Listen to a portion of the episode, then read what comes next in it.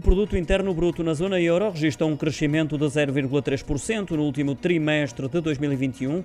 Os dados do Eurostat confirmam as estimativas iniciais do Gabinete de Estatísticas. Para estes resultados, muito contribuíram os crescimentos verificados nos gastos públicos, assim como o investimento bruto, que subiu 3,5%, também das exportações e do emprego, que ultrapassou os níveis com que fechou 2019, ou seja, o cenário verificado antes da pandemia. Apenas o consumo das famílias pesou negativamente no resultado, não permitindo que esse crescimento fosse mais significativo.